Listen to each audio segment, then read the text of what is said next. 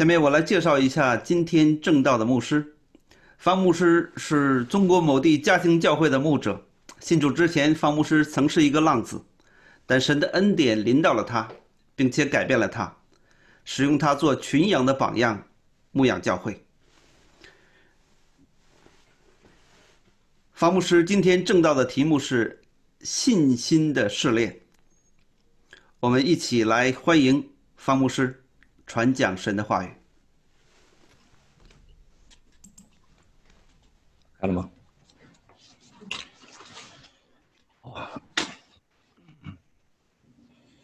好，弟兄姐妹平安。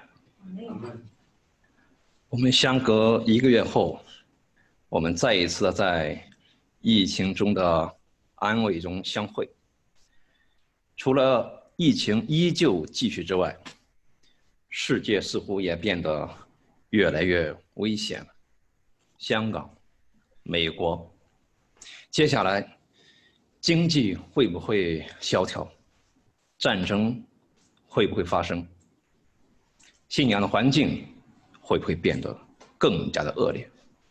在这诸多的未知当中，作为基督徒，我们关注的焦点是什么？如果我们担心这一切真的发生了，那么我们又该凭着什么去面对呢？好，今天晚上我们要分享彼得前书第一章第六到九节。我分享的题目是信心的试炼，请我们打开《圣经·彼得前书》第一章。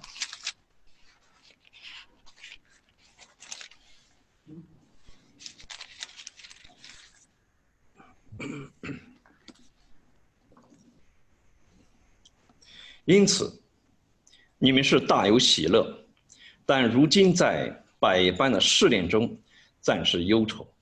叫你们的信心既被试验，就比那被火试验仍然能坏的金子更显宝贵，可以在耶稣基督显现的时候得着称赞、荣耀、尊贵。你们虽然没有看见他，却是爱他；如今虽不得看见，却因信他，就说不出来满有荣光的大喜乐，并且得着你们信心的果效，就是灵魂的救恩。这里面只有短短的四节经文，使徒彼得却三次提到了信心，这样他就把这一段一个重要的主题给勾画出来了。信心原来是在一个人的生命当中非常的重要，那么这样的信心是要经过试炼才能够更加的完整，而试炼通常都是以苦难的方式而临到的。彼得在这里面所表达的是什么呢？其实就是苦难不仅不能够夺去一个基督徒他因信而有了喜乐，反而他因为有盼望，使基督徒的信心经过试炼后可以结出更美好的果子来。让我们低头来祷告，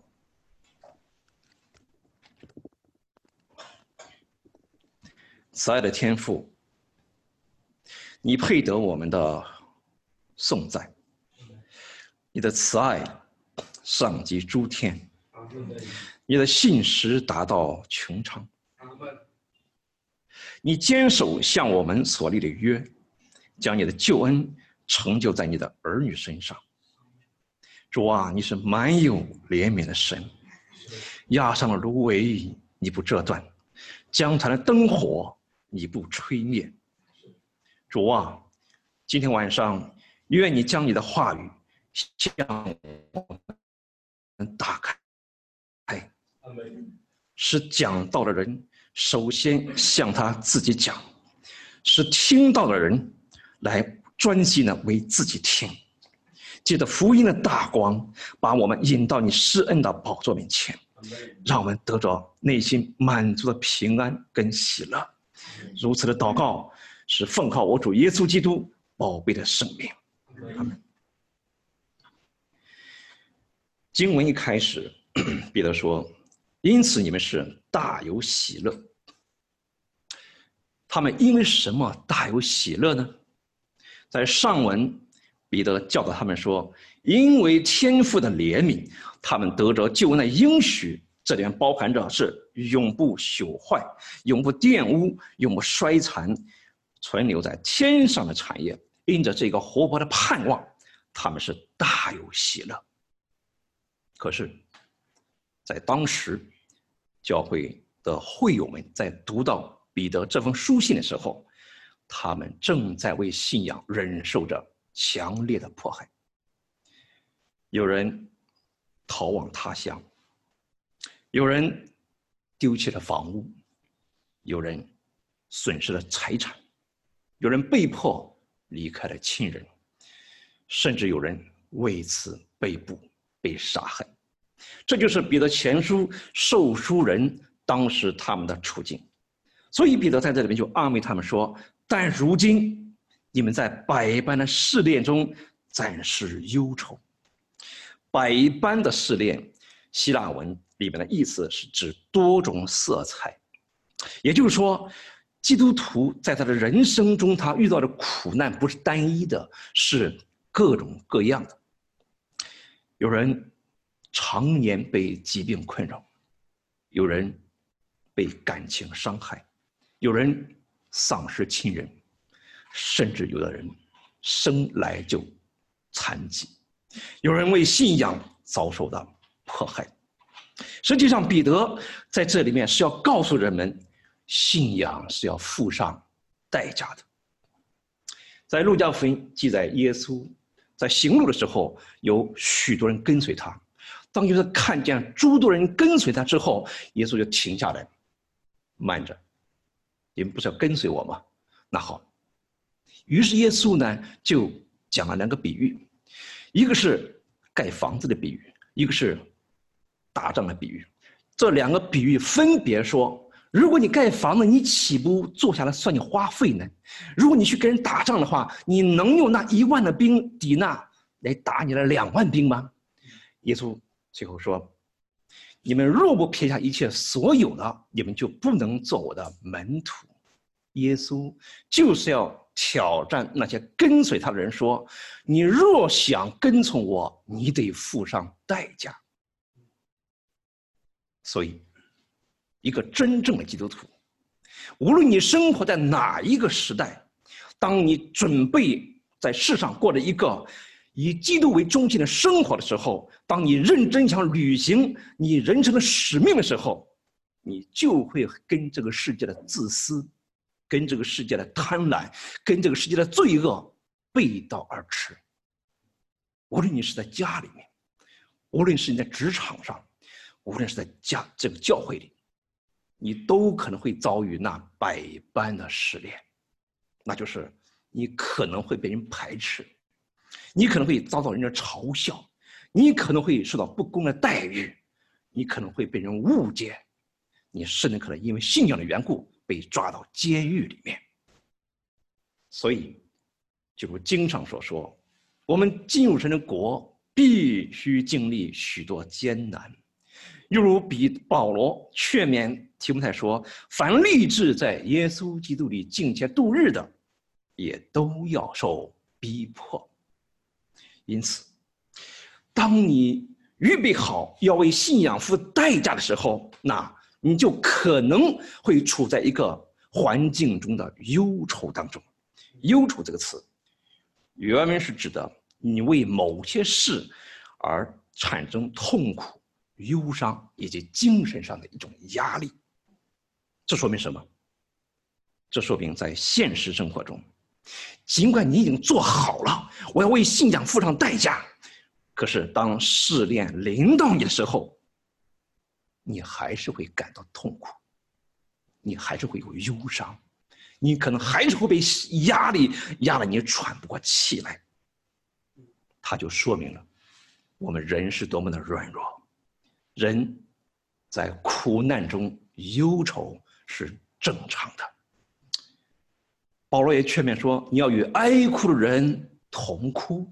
所以，我们看到有些人处在信仰的试炼中的时候。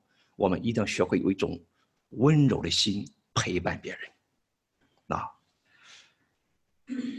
前面彼得讲“喜乐”这个词，它的原文呢，它不是一个命令语，它是一个叙述语。这个表达什么呢？表达说，在苦难中的喜乐，它不是每一个基督徒时时刻刻你都能都能够有的状态。所以你常常会有一种落在苦难的忧愁里面，这是一种正常的状态。然而，彼得却安慰当时的人们：苦难虽然会给你带来忧愁，但是它是暂时的，就是说它终究呢会过去的。马太·亨利说：“沉重的苦难只在我们有需要的时候才会临到我们身上。”而且停留的时间也绝对不会超过我们所需要的。多好的话！魔鬼常常给人的是暂时的快乐，而让你失去那个永久的福分；而上帝常常会借着你暂时的损失，却是你收获那永久的祝福。所以这说明上帝并不喜悦我们长久在苦难里面，所以苦难只是一个过程，而不是一个目的。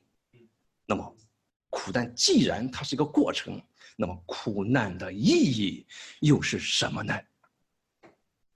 彼得说：“是叫你们的信心即被试验，就比那被火试验仍能坏的金子更显宝贵。”我。这才是彼得使徒他所表达的苦难临到我们，他真正的意义原来在这里。试验这个词，原文只是没有掺杂，就是指纯正的意思，没有一点点的掺杂。就是说，信心落在愁苦里面的时候，很可能那个愁苦就掺杂了一些自我的、老我的世界的一些东西。或者说明信心本身就掺杂有不纯正的部分。什么叫掺杂呢？就是掺假。我想对中国人来说，我们对掺假的概念再清楚不过了。比方说，什么叫掺假？你喝牛奶，牛奶里面给你放三聚氰胺去代替蛋白质，这就叫做掺杂。再比方说，我写一篇论文，我在网上或我付钱，我剽窃别人的，让别人代我去写。这样，这个本身就是一种掺杂。同样的，作为基督徒，在我们的性情里面，他也可能会掺杂很多自我的一些贪婪、自意、一些虚荣。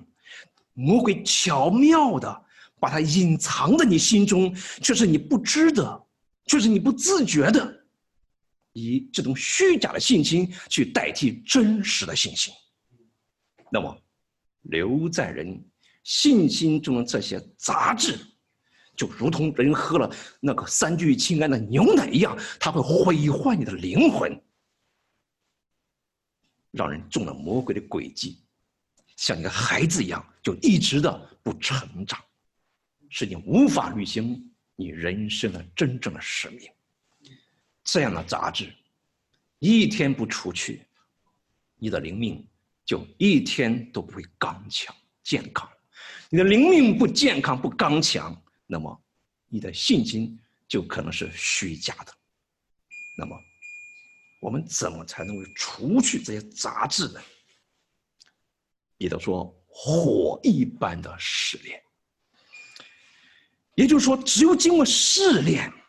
人才能看清我自己本来的面目，我才能认识到我信心里的实质，我到底有多少。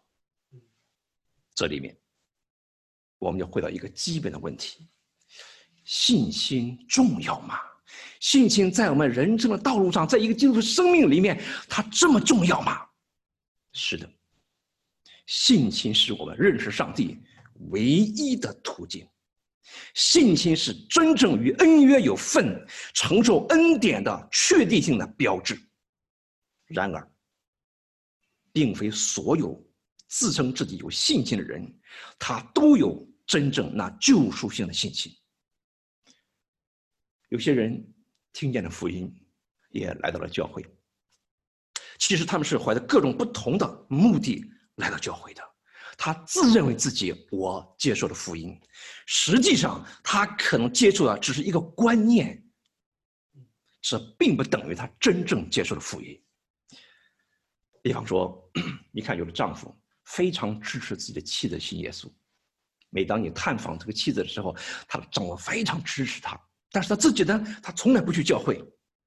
其实呢，他的支持是他的妻子信了耶稣之后呢，有礼貌了，有爱心了，能更顺服他了。其实他接受的不是福音，他接受的只是一个道德的观念。再比方说。有人信了耶稣之后，就认为耶稣可以保佑我家人出入都平安。这样的人，他接受的只是一个面包福音，他并没有真正接受福音。所以，这种情形下的信心就不是真信心。即使有人，你真的接受耶稣了，你真的接受福音了，在他的信心里面，也会掺杂了一些冒充的、假冒的。让他自己都不知道。比方说，有的牧者就教导会友，要为自己祷告，要向向你祈求，要充满信心的祷告，神必赐给你。嗯，疫情来了，工作不好找了，马上大学就要毕业了，我怎么办？你祷告，你有信心，上帝一定给你一个很好的工作，给你一个有有很高薪水的工作。其实。这种充满信心的祷告里面的信心，是掺杂了他内心里的一些虚荣跟贪恋，甚至于，当我们被逼迫的时候，在逼迫中，我们面对那些不文明、野蛮执法的人，我们充满了愤怒，我们。祷告，主啊，你是公义的，求你彰显公义。在我们的祷告里面，你会发现我们的信心里面也掺杂很多的人的自义。马丁路德这样描述信心，他说：“信心是紧紧的粘附着耶稣基督这颗钻石的戒指。”路德把耶稣和人对他的信靠比喻成钻石和戒指，这说明什么？这说明了人的信心应当与荣耀的基督所相匹配。凡是跟基督的荣耀不匹配的信心，都是带有掺杂着的人自我的私欲的假信心。显然，圣经的教导。信心的特征，它并不是要让你关注你自己，它并不是让你满足你自己，它而是要你把你的注意力引向救主耶稣。这种救赎性的信心，它区别于暂时的信心，它区别于神级的信心，它区别于现实主义的信心。救赎的信心，是要让我安息在福音的应许中。无论环境怎样恶劣，无论环境如何变化，我仍然忠诚于耶稣基督，从而使我的生命不断的见证上帝的荣耀。就如诗人说：“除你以外，在天上我还有谁呢？除你以外，在地上我也没有我所爱慕的信心。”一定要受试炼吗？所以说，信心经过试验以后，有人说神不是无所不知的吗？既是无所不知的，神为什么还试验我？是不是神不试验我，他就不知道我信心的程度呢？答案是 no，不是的。全知神他不需要试验你。他也能知道你信心的程度，他也知道你信心里有没有掺杂。那么，神为什么你还要试炼我？在现实中，我们常以为自己是有信心的，我们不知道我们信心里面其实掺杂很多的从自己来的虚假、自意、血气、俗世的虚荣。上帝试验我们，是要借此受试验，显出我们自己实际的光景，从而使我们能够更深的、更清楚的认识自己，而更好的去依靠神。上帝试验人的动机是良善的，是要借此使人成长。那么性侵是怎么试验出来的呢？是如何试验出到一个地步，说比金子还要宝贵？那么，我们先了解金子是怎么炼出来的。金子如果不提炼，那么。这个金矿石，它就跟普通的矿石没有什么区别了，金子的价值也就无从体现。那么，金怎么提炼呢？就要把那些金矿石放在一千多度的熔炉里面去燃烧，经过多种燃烧提炼之后，里面的杂质就去除了，最后以提炼出来最纯、高最高的金子来做结果。那彼得呢？他就用这个金子的提炼来说明什么？说明信息里面的这些掺杂的杂质呢，同样需要经过种种的试炼才能除去的。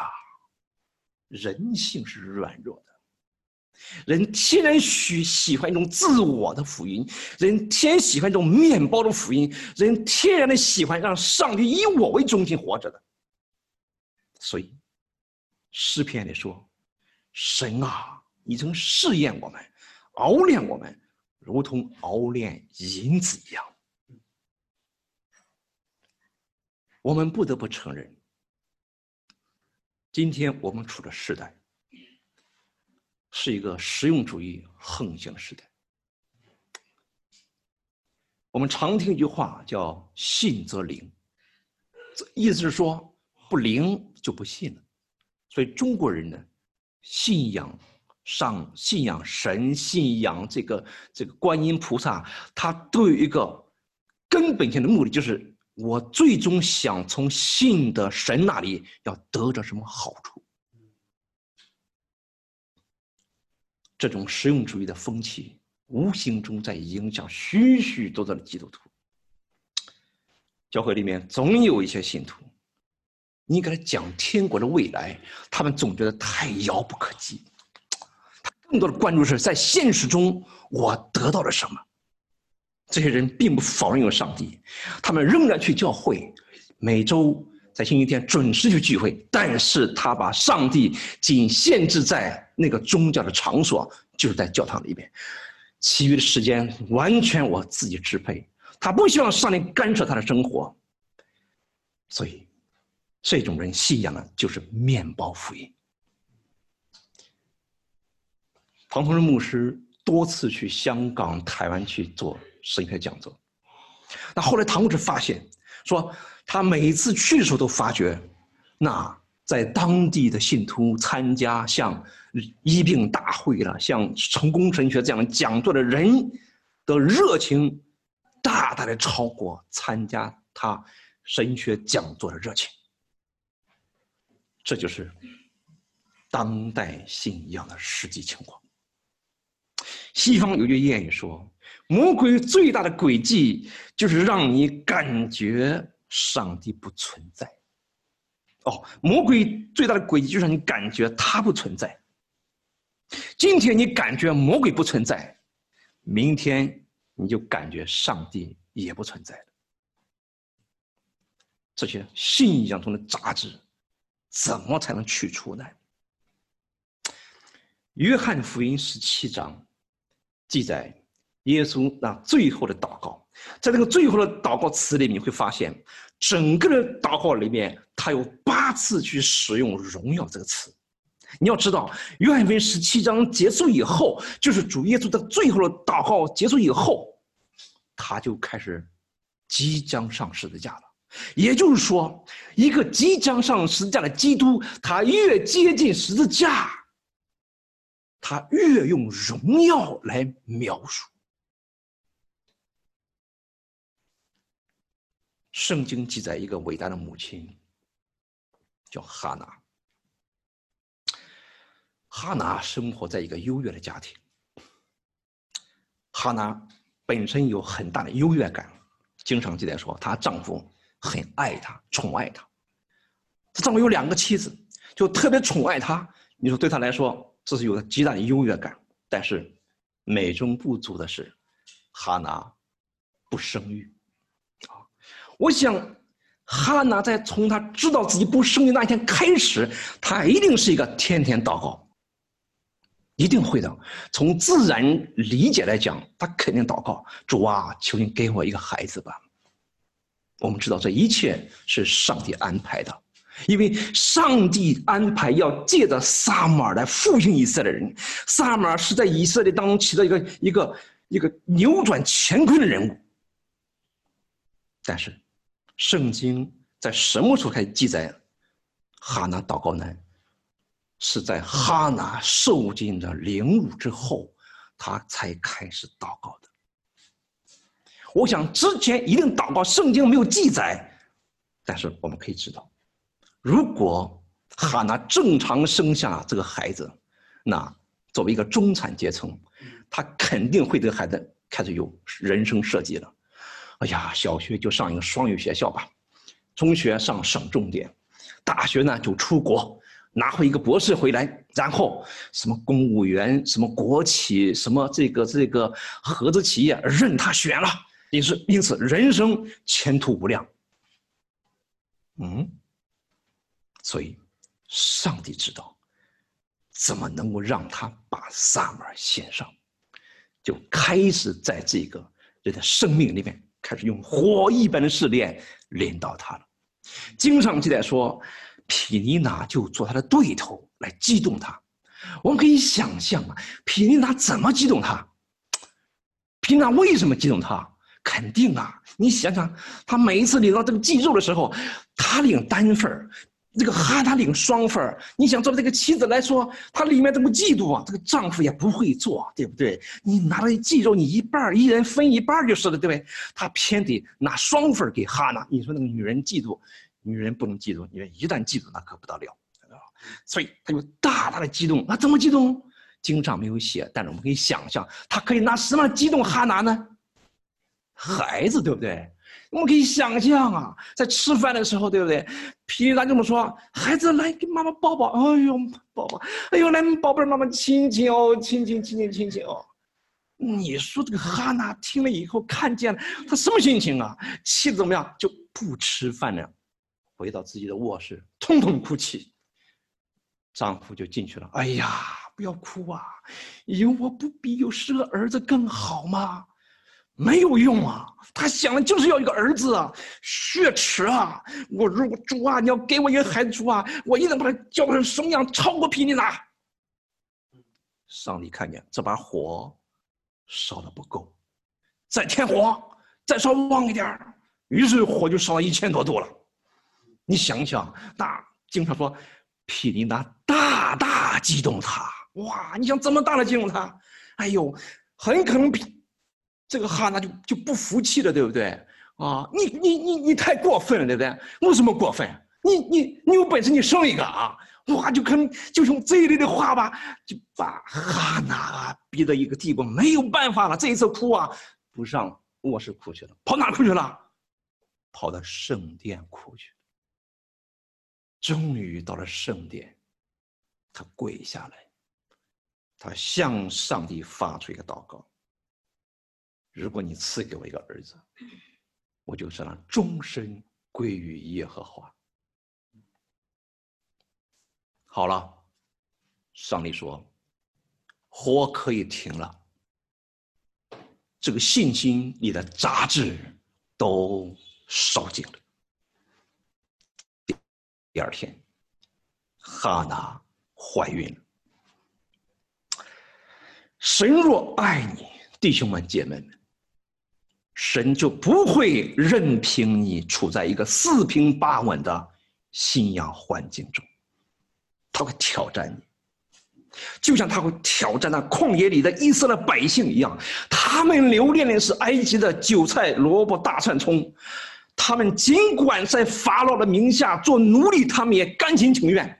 但是耶和华关心的是，你有没有看见云柱跟火柱？你有没有向往那流奶与蜜之地？因此，耶和华就不断的击打他们，最终，经过火一般的试炼，加勒的信心是专心跟从耶和华，他赢得了迦南美地。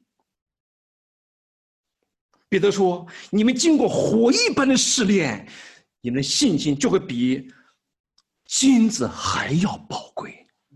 金子它是物质，它终有一天它还是会毁坏的。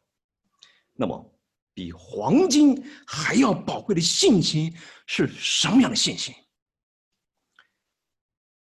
约翰福音记载，拉萨路病了，死后来死了。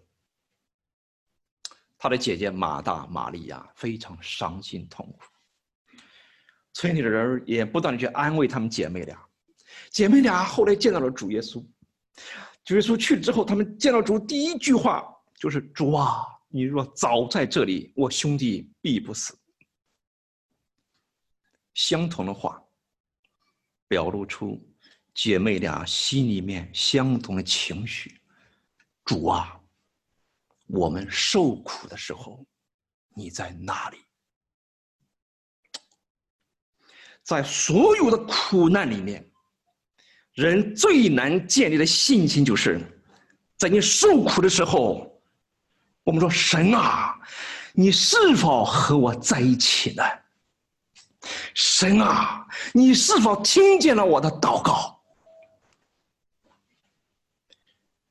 当有人报告给主说。拉萨路病得快死了。经常记载说，耶稣素来爱马大和他妹子并拉萨路。拉萨路死了之后，当耶稣去到拉萨路坟墓前的时候，经常记载说，耶稣哭了，以至于在场的人都说：“说你看那人爱，你看他爱那人是何等的恳切。”对于耶稣的神性而言，没有任何的苦难能让耶稣感到悲哀，没有任何事情能让他感到作难。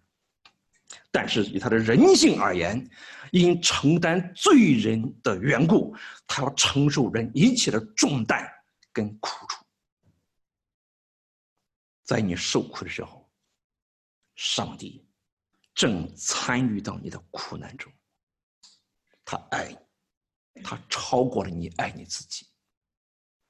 无论你遇到什么样的苦难，神都存着一颗怜悯的心，正参与到你的苦难中。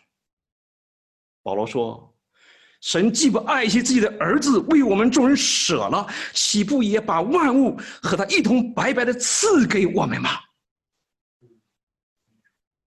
可是。在所有的信心的煎熬中，最痛苦的经历就是上帝在沉默。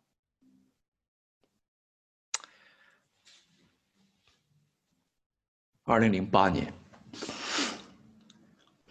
我经过一整年的挣扎，最后我决定我要辞职了，我全职侍奉。我记得很清楚，那一天。我把辞职报告写好了，准备递给我们单位的领导。我突然间接到我妻子一个电话，我妻子说她怀孕，意外的怀孕。我们觉得这是上帝给我们一个礼物，作为我们奉献给他的礼物。五个月以后，当我妻子去做检查的时候，医生说，这孩子是一个畸形。必须立刻打掉。对于一个基督徒来说，我们知道生命是神造的，我们没有权利结束他的生命。但是，对于我们的肉体来讲，从那一天开始，我们心里面承受了巨大的痛苦。我们祷告，我们呼求，我们呐喊，上帝在沉默，一直到他生的那一天。当我们决定生下他，我们养活他，但是我们还存了一颗侥幸的心，看看在生出之后神迹会不会发生。然而，生出来，正如医生所检查的一样，就是一个畸形的孩子。十七天以后，这孩子离开了世界。就是医生事先告诉我的。如果你生下他，他会让你人财两空。真是，十七天后，我真是人财两空。当时我一点都不明白。当我准备辞职。我准备全心服侍你的时候，为什么你要把这么大的苦难给我？上帝沉默。的确，在我们所有的经历当中，有些苦难，我们看上去神真的在沉默，任凭你怎么呼喊，任凭你怎么哭求，你发觉你的祷告都没有回应。那时，你只能用说不出来的叹息在祷告，就像诗人所说：“我的心呐，你为何忧闷？我的心呐，你为何在我里面烦躁？”在苦难中，你感觉上帝如此的遥远。你有这种经历吗？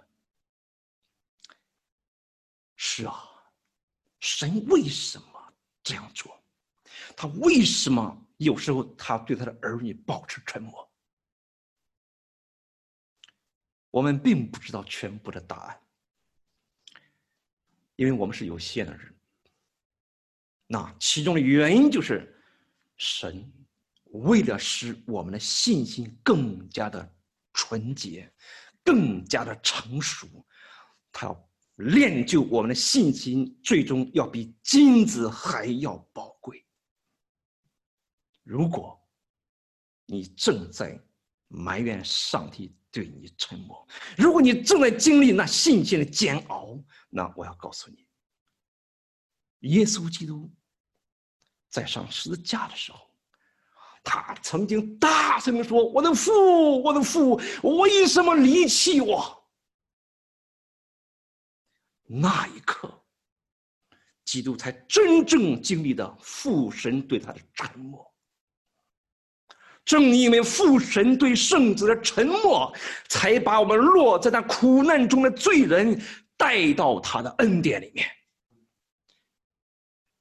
弟兄姐妹们，在最深的黑夜，那受最深苦难的人不是你我，而是在哥他山上那挂在木头上的耶稣基督。比金子还要显宝贵的信心是什么？那就是在最黑暗的时刻、最黑暗的黑夜，你始终相信上帝从来没有对你沉默过，他一直陪伴在你身边，他一直参与到你的苦难当中。先知以赛亚说。妇人焉能忘记她吃奶的婴儿，不连续她所生的儿子？几乎有忘记的，我却不忘记你。无论你如何感觉四周黑暗，上帝都正在你身边。当我们认识到这一点的时候，我们就会像约伯一样，在芦荟中去懊悔自己的愚昧。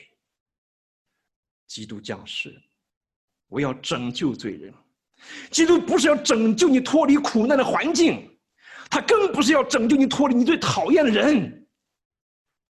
他是要让你，他是要拯救你脱离你自己，脱离你的自意，脱离你的苦毒，脱离你的骄傲。真正使人困惑的不是黑暗，真正使人困惑的不是环境，而是你的内心。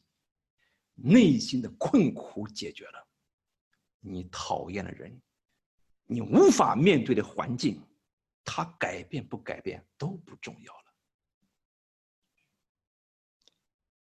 这就是约伯他说：“他试炼我之后，我必如精金。那这试炼结果如何呢？比如说，他们要得着称赞、荣耀、尊贵。这表示说，基督徒在试炼中的盼望，就是说，你是要得着主将来给你的称赞、荣耀、尊贵啊！称赞、荣耀、尊贵，原来是神独有的，人根本不配。它表明神的伟大和他的尊严。那么，人可以得着这些，乃是指当主耶稣降临的时候，我们可以与他一同分享这份荣耀。整个彼得前书，彼得都是在末世论下的论调来强调基督徒当下的生活。你会看第一章第十三节，彼得说：“专心盼望耶稣基督显现的时候所。”带来给你们的恩，你再看二章第十一节，他说：“亲爱的弟兄啊，你们是客旅，是寄居的。”第四节、第七节说：“万物的结局近了。”这种对末世的强调多次出现在彼得前书里面。那强调末世论下的信仰生活，他会帮助基督徒建立一个天国的超越性、优越性的生活观，否则人就会幻想在。地上建立一个人间天国，基督徒就会专注于自己的家庭，你会专注于世上的成就，你可能也会专注于社会的变革。任何人，我们都不能够避免在现实生活中遇到苦难，但是强调末世是帮助你坚忍苦难。唯有对来生有盼望，你才会思考今生的意义，你才能承担今生的使命。由此，我们看到神是在用苦难，在预备我们承受天上那将来的荣耀跟尊贵。在世人的眼中，十字架无论如何都跟称赞、荣耀、尊贵不搭边儿。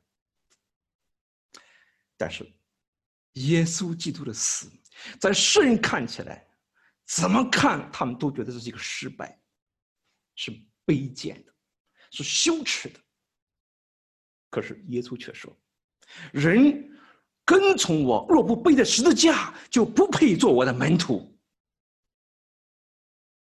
当耶稣的门徒听到主对他们说：“我要上耶路撒冷受死。”埋葬，第三天复活。当主把这些告诉他，我来是为此，我即将完成这个终极使命之后，门徒们显然没有理解他的意思。他们以为跟从他三年了，耶稣说他即将去耶路撒冷去受死，什么意思呢？是不是他即将要做王了？很可能。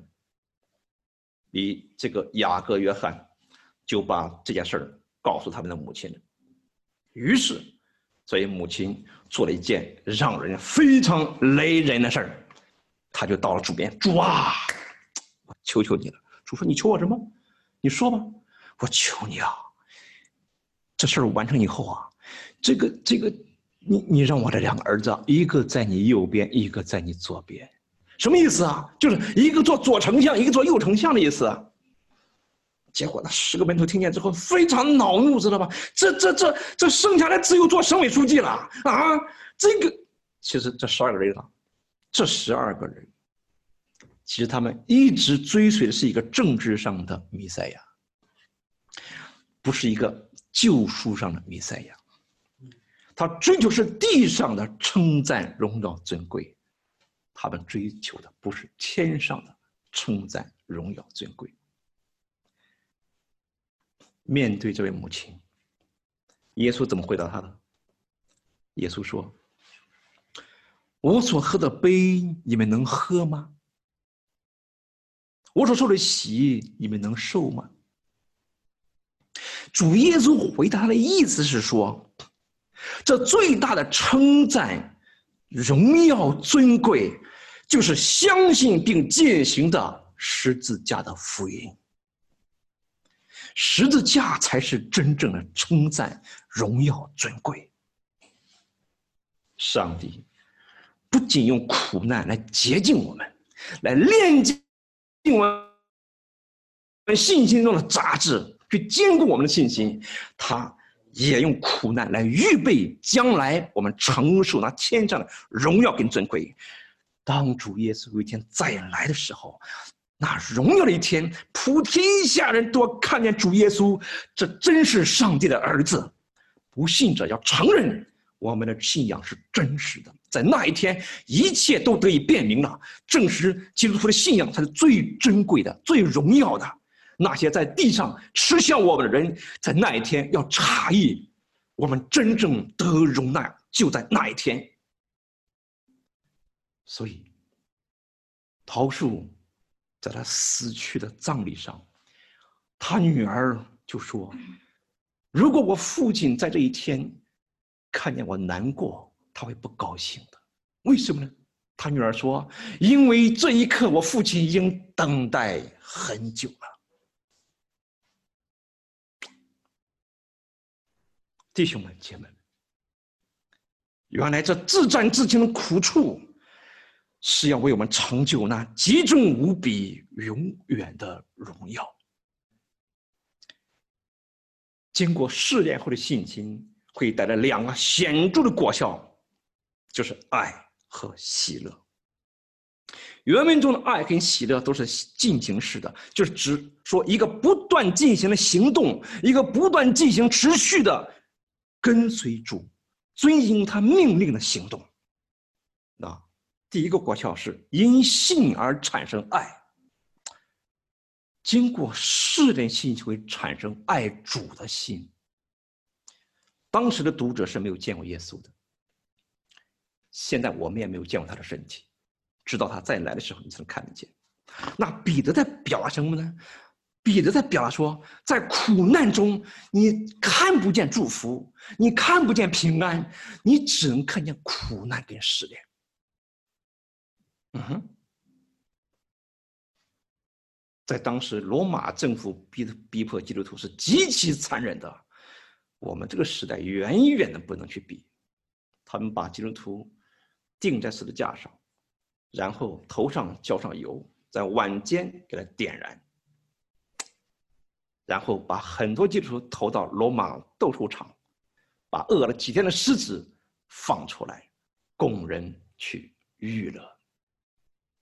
那个极其残忍的迫害中，所以彼得说：“你们看不见，你看不见祝福，你看不见平安。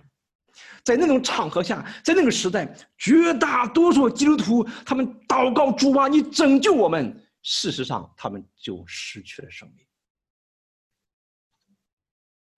虽然如此，但是他们没有因为苦难而改变他们的心智跟信仰，这就证明了。”这样的爱是真爱，是没有杂质的，没有掺杂的。在现实生活中，我们常看见这样的现象：有的家庭里边啊，有的丈夫能拖地的，对不对？然后妻子会说：“你拖的什么地呀？一点都不干净，对不对？”有的时候丈夫拿了一个袜子，对不对？哎，这这这袜子怎么洗的？洗一点都不干净啊！你会发现。人的反应立刻就出来了，洗的不干净，下次你洗哈，哦，吓得就不敢说话了。地拖了不干净，你来拖，你会发现，人很容易爱就停止了。为什么？人面对一点委屈、一点挫折，我们的爱就那么容易就停止了？其实那是因为。我们的信心是没有历练的，爱里面就掺杂很多的杂质，就是说，人可以一面的付出，但他一面内心里面潜藏着的，是我要得着你对我的称赞，你对我的肯定，你对我的认可。我可以，我可以不计代价的去付出在你身上去爱你，但是我潜意识的我要求你对我要认可。这就是回报，这样的爱里面是掺杂着天然生里面诸多的杂质。没有试炼，人是不知道。人以为自己我付出我爱了，结果一试出来了，才发觉原来在我里面，我是那么关注人对我的称赞，人对我的荣耀，人对我的尊贵。经过试炼后的信心，他内心经过挣扎之后，那各种试炼就开始把他里面的。杂质就清楚了，把人就逼到了上帝面前，他会谦卑悔改，产生那爱神的心。这样的心是没有掺杂的，他会单单爱神，他不计较他自己的利益，他会单单的求神喜悦，他不求别人给他回报。信心产生第二个果效就是因信，他会满有。荣光的大喜乐。上文讲有一个永活的盼望，即使在逼迫的环境里面，仍然有喜乐。这个大大喜乐，就就是指无法用言语表达的喜乐。马丁路德，他就福音的本质跟福音的果子之间的关系，他指出说，福音的本质。就是单单的相信耶稣基督为我死与复活，但是他同时又说说这样的信一定产生你生命中的果子，这就是信心的体验，而喜乐是其中之一。从二零一八年开始，教会普遍的遭受逼迫，经历了一场瘟疫之后，我们发觉。信仰的环境没有任何的松动，似乎法老的心是越来越刚硬。那前段时间，我也看了一个视频，在厦门某个教会，这些不敬畏上帝的执法者，他们破门而入，殴打基督徒，尤其听见那孩子们惊吓尖叫的声音，姊妹那无助的呐喊声，让人听起来是多么痛心。如果你看这个视频，你会说我有大喜乐吗？我没有。我当时看了之后，我里面是愤怒。感官只能感受可知的、可见的事，而信心是未见之事的确据，是所望之事的实底。就是说，经过试炼之后的信心，他感受的喜乐不是可见的，不是基于可知的，就如同斯提凡在一个可见的逼迫中，一个可见的可怕对他的迫害中，他却看见了天上的荣光，他感受品尝了那将来的荣耀，犹如初代教会的使徒们，他们为信仰的缘故被鞭打。当他们离开工会的时候，就说他们心里有欢喜，因为算是配为这名收入。当人把感官的感受建立在耳朵未曾听见、眼睛未曾看见、心里未曾想过的。那未来世界的荣光的时候，你虽然经历的环境依旧艰难，但你却如同感受你品尝那将来的荣光。你想不喜乐都不可能。弟兄姐妹们，明天如何，我们不知道。但希伯来书说。这些人都是存在性情死的，并没有得着所应许的，却从远处望见，且欢喜迎接，又承认自己在世上是客旅，是寄居的。最后第九节，作者把那得救的荣耀跟现今的经历相提并论，他表明了要显现的救恩对现今的信徒的生活的重要性。弟兄们、姐妹们，明天要发生什么，我们不知道，但我知道，神掌权。如果你的信心正在受到试炼，我为你感恩。这正是你的灵命要进到更深一层的特权。神恩待了你，是别人所没有的。如果你因为福音的缘故，你比别人流更多的眼泪，等于神正在为你预备那属天的光彩。当耶稣降临的时候，你可以与他一同分享这份荣耀。如果你是一个木道友，我愿你看见这世界的荣华是多么的虚浮，如过眼云烟。愿你快来接受耶稣做你的救主。试炼虽是每个基督徒都要经历的过程，但是我们却深信那充满恩典和智慧的上帝，他借着万事互相效力，叫爱他的人得益处。阿门。我们低头祷告。